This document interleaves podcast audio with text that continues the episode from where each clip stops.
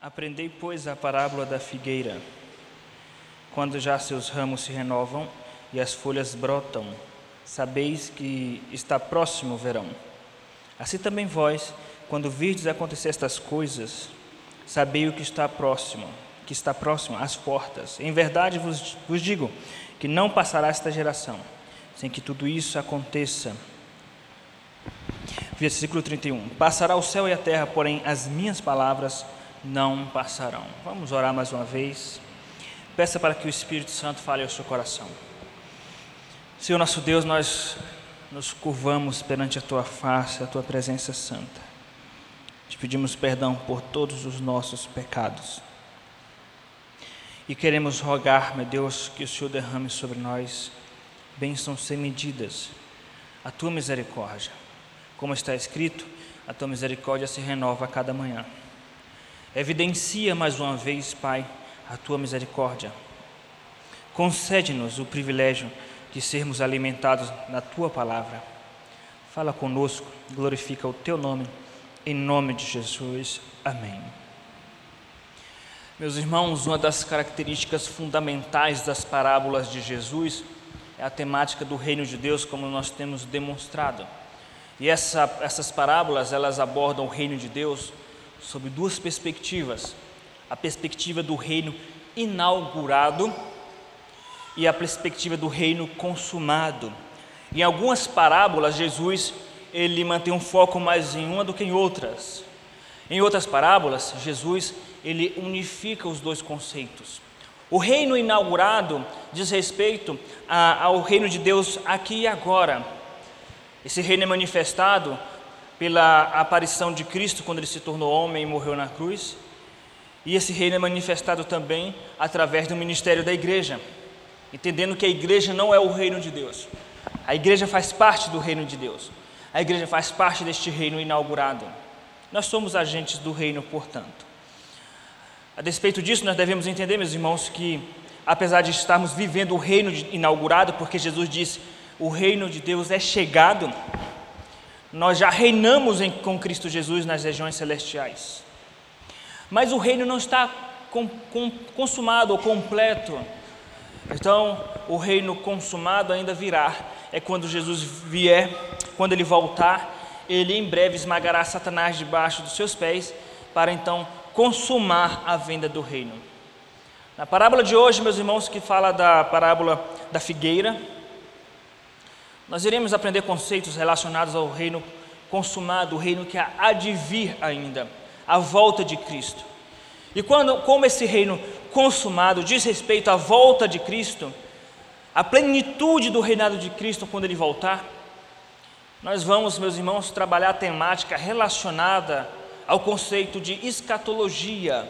O que é escatologia?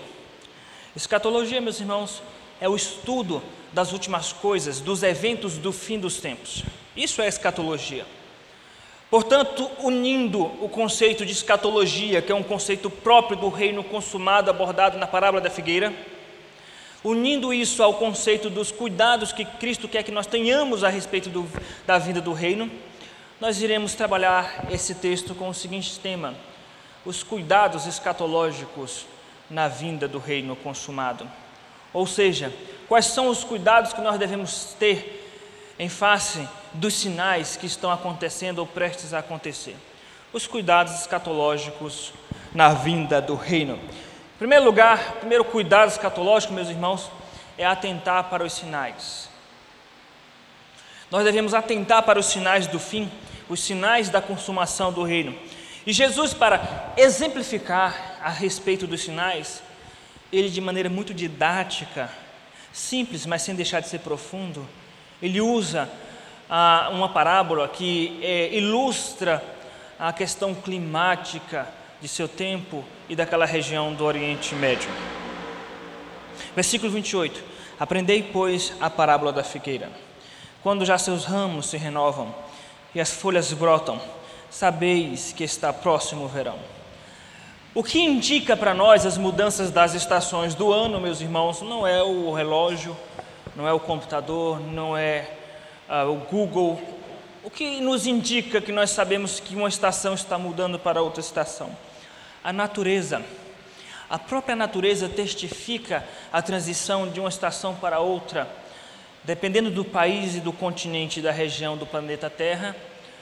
O sinal de, de mudança, a transição de estação, se dá por sinais específicos, típicos daquela região. No caso do Oriente Médio, no caso da Palestina, a chegada do verão, sob a perspectiva dos judeus do primeiro século, se dava a partir do, da, da, da renovação dos ramos da figueira, da renovação e do nascer das folhas. Versículo 28. Os ramos se renovam, as folhas brotam, então está próximo, está chegando o verão. Com base nessa ilustração, meus irmãos, nós vamos aprender então quais são os cuidados que nós devemos ter a respeito do fim. A respeito do fim. É uma parábola relativamente simples. Na verdade, Jesus ele estava mais preocupado em transformar nosso caráter, em nos edificar espiritualmente, nos fazer crescer espiritualmente, do que simplesmente continuamente demonstrar que o seu ensino tem alguma profundidade técnica, ainda que Jesus sempre foi profundo. Mas nós aprendemos com Jesus sendo mestre, sendo nosso Senhor, nosso mestre, nosso rabi, nós aprendemos que às vezes o reino de Deus traz lições profundas, profundas, através de coisas simples. E às vezes nós nos desesperamos atrás de coisas tecnicamente profundas, sem nos preocupar com o mais importante, que é a mudança do caráter. E Jesus se preocupa com a nossa mudança de caráter, e ele usa coisas simples, como simplesmente você visualizar uma planta. Já está brotando as folhas dessa planta? Está chegando o verão. Vocês estão vendo os sinais do fim? Está chegando o rei. Então vamos aprender então, meus irmãos, que a primeira, o primeiro cuidado escatológico na vinda do reino de Deus é atentar para os sinais. Assim como as plantas sinalizam a mudança de, de clima, a mudança de estação do ano. Os eventos do fim vão nos dar sinais a respeito da chegada do reino. Nós devemos entender, meus irmãos, que os sinais que Jesus fala aqui, eles estão relacionados a uma outra ilustração que Jesus aborda quando ele trata do fim. E a outra ilustração diz respeito à mulher grávida. A mulher grávida. Isso fica de maneira mais aguda exposta através da revelação de Apocalipse capítulo 12, aonde o texto de Apocalipse 12, João nos diz que viu-se um grande sinal no céu. Um grande sinal no céu. Fala da batalha do dragão contra a mulher. A mulher achava-se grávida. Essa mulher grávida, ela fugiu para o deserto. Sentia dores de parto. Depois nasceu o menino, e o menino foi arrebatado para Deus. Obviamente, é uma referência a Cristo Jesus. Então, observe que é natural nas Escrituras Sagradas a ilustração sendo usada a partir de uma mulher grávida, das dores de parto. Paulo fala que ele tinha expectativa da volta de Cristo, como que sentindo dores de parto. Essa expectativa está relacionada a gemidos. As mulheres, quando estão sentindo dores de parto, elas emitem os gemidos que sinalizam a chegada, que está chegando a criança devido à intensa dor. Paulo, no capítulo 8 de Romanos, meus irmãos, fala de três gemidos. O gemido da criação, a criação só tempo geme. Fala do nosso gemido, porque nós também gememos em nosso íntimo, aguardando a revelação do Filho de Deus. Fala do gemido do Espírito Santo que intercede por nós. Esses gemidos estão inseridos no contexto da vinda do reino, dos sinais dos tempos. Então, meus irmãos, quais são os sinais que nós devemos atentar? Esses sinais, eles estão subdivididos em duas categorias. Eles estão divididos na categoria de princípio das dores, princípio das dores de parto, e as dores de parto propriamente dita. O princípio das dores, meus irmãos, são as contrações que a mulher sente, mas ainda não é o parto, não é o nascimento da criança. Essas contrações, ou o princípio das dores, o próprio evangelista Marco os relata no capítulo 13, meus irmãos, versículo 1 ao versículo de número 13. Observe no versículo 3, Marcos 13, 3. Está escrito em cima: o princípio das dores. O que são esses princípios das dores, meus irmãos? São os quatro cavalos do, do Apocalipse e seus cavaleiros. Quem são esses cavalos e seus cavaleiros? Cavalo branco é Cristo, obviamente, ou o cavaleiro, aliás. O cavaleiro do cavalo branco diz respeito a Cristo que sai vencendo para vencer, que governa todas as coisas. O cavalo vermelho é guerras em nível global, já aconteceu e pode ainda acontecer. O cavalo preto diz respeito a uma crise econômica em nível global, por isso que Jesus disse haverá rumores de guerra, guerras em vários lugares. Fome. Então, observe a correlação que há entre o relato de Jesus a respeito do princípio das dores e o livro de Apocalipse. O cavalo amarelo, meus irmãos, é, é, em grego, esse amarelo diz mais respeito à, à cor esverdeada. São doenças, pessoas apáticas de doenças. São a, a, a expansão de vírus em nível global. Meus irmãos, é óbvio que nós já estamos vivenciando isso. Agora mesmo, o mundo está em alerta por causa de um vírus que surgiu na China. Os aeroportos, eles auxiliam no processo de expansão desses vírus por todo o mundo. Isso é para se cumprir o que foi dito. Então, nós estamos vivenciando aí, uh, já passamos por duas grandes guerras em nível global, nós estamos vi vivenciando vírus e epidemias em nível global, crise econômica em nível global. Depois dessas coisas, a próxima etapa são as dores de parto. Então nós podemos dizer com muita segurança que nós já estamos vivendo as, os quatro cavalos de Apocalipse e seus cavaleiros. Nós já estamos no, no princípio das dores. Então nós temos que atentar para os sinais. Um outro sinal, meus irmãos, é, está relacionado à frouxidão moral do mundo e da igreja também. O mundo está cada vez mais frouxo moralmente, corrupto moralmente.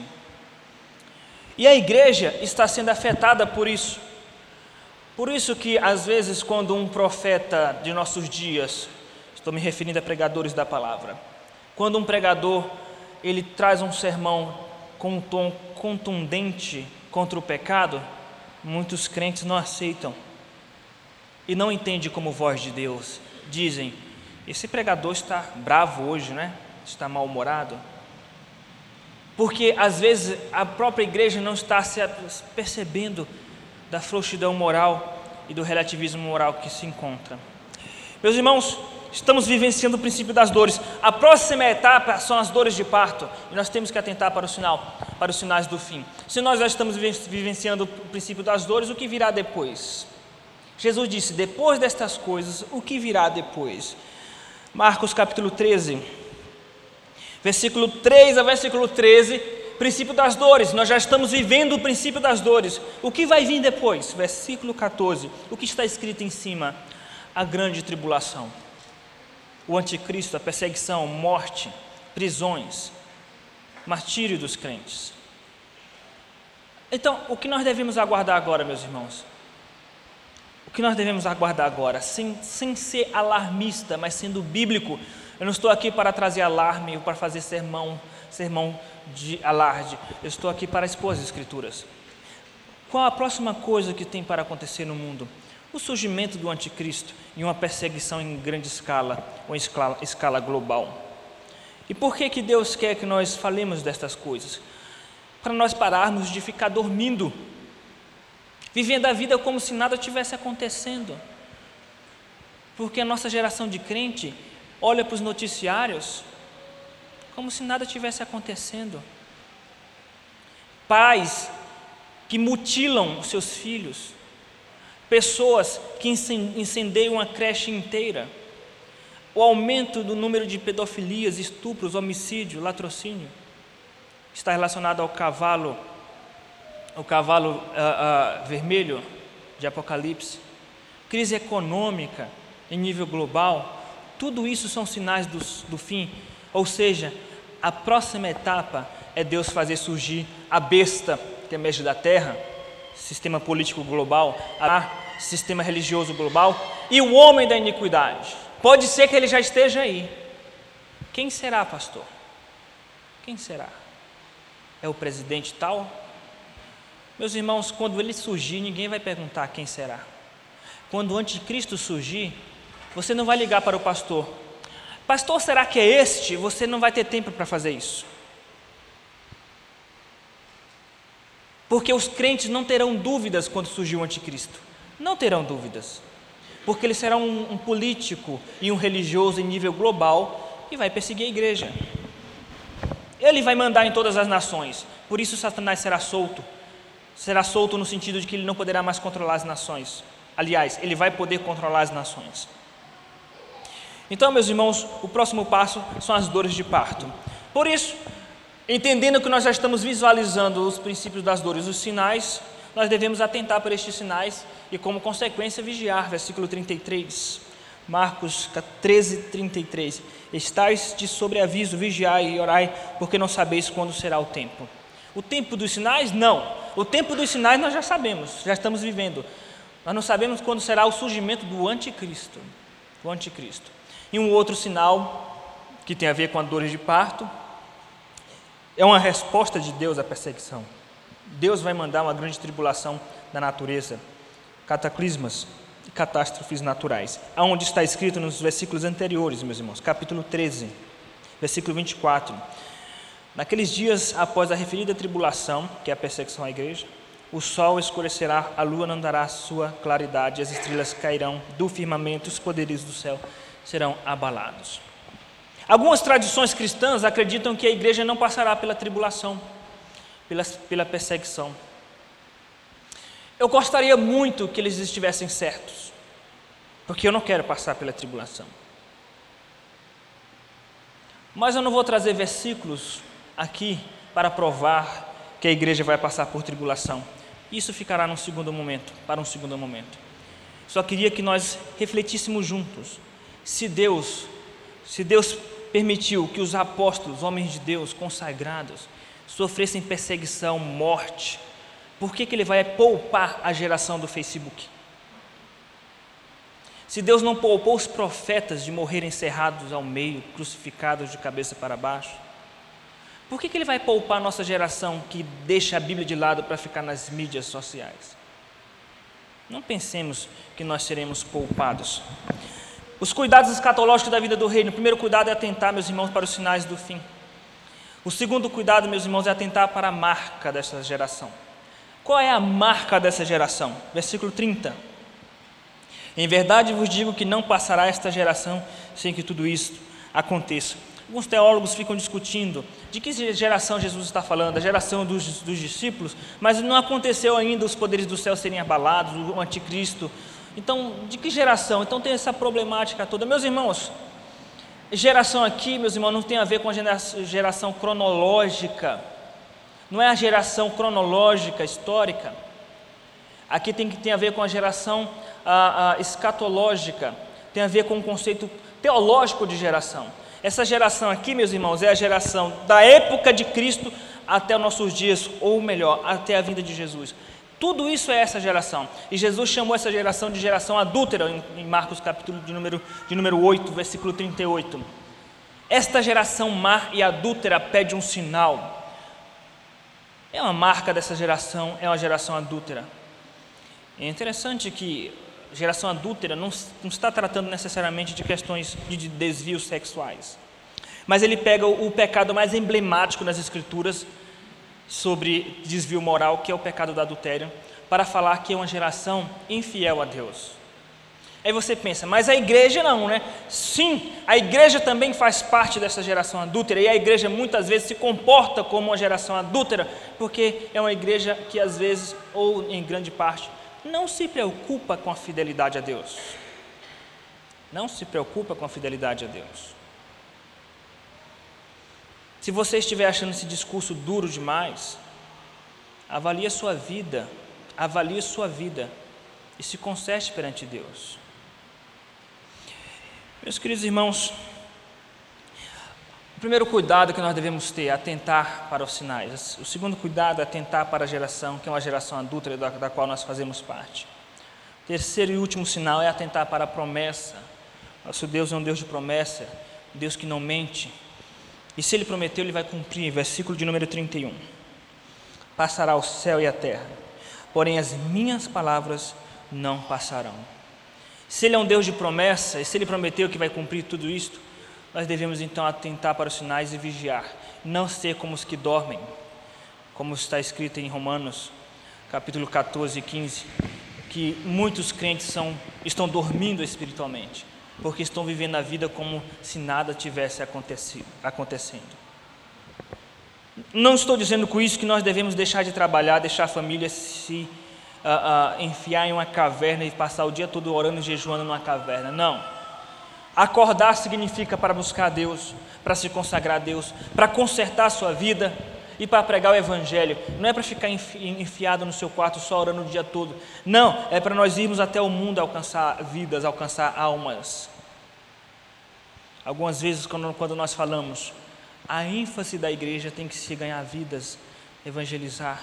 Algumas pessoas se assustam. Como assim, pastor? A ênfase da igreja tem que ser evangelizar? Como se eu estivesse falando outra língua. A nossa prioridade é ganhar almas. Hã? Ganhar almas? O que é isso? O que é ganhar almas? Crentes que estão dormindo, não conseguem ouvir a voz de Deus. Não sejamos assim que tenhamos uma outra, tenhamos uma outra postura. Os cuidados escatológicos na vida do reino são atentar para os sinais, atentar para a marca e atentar, meus irmãos, para a promessa. Que Deus assim nos abençoe.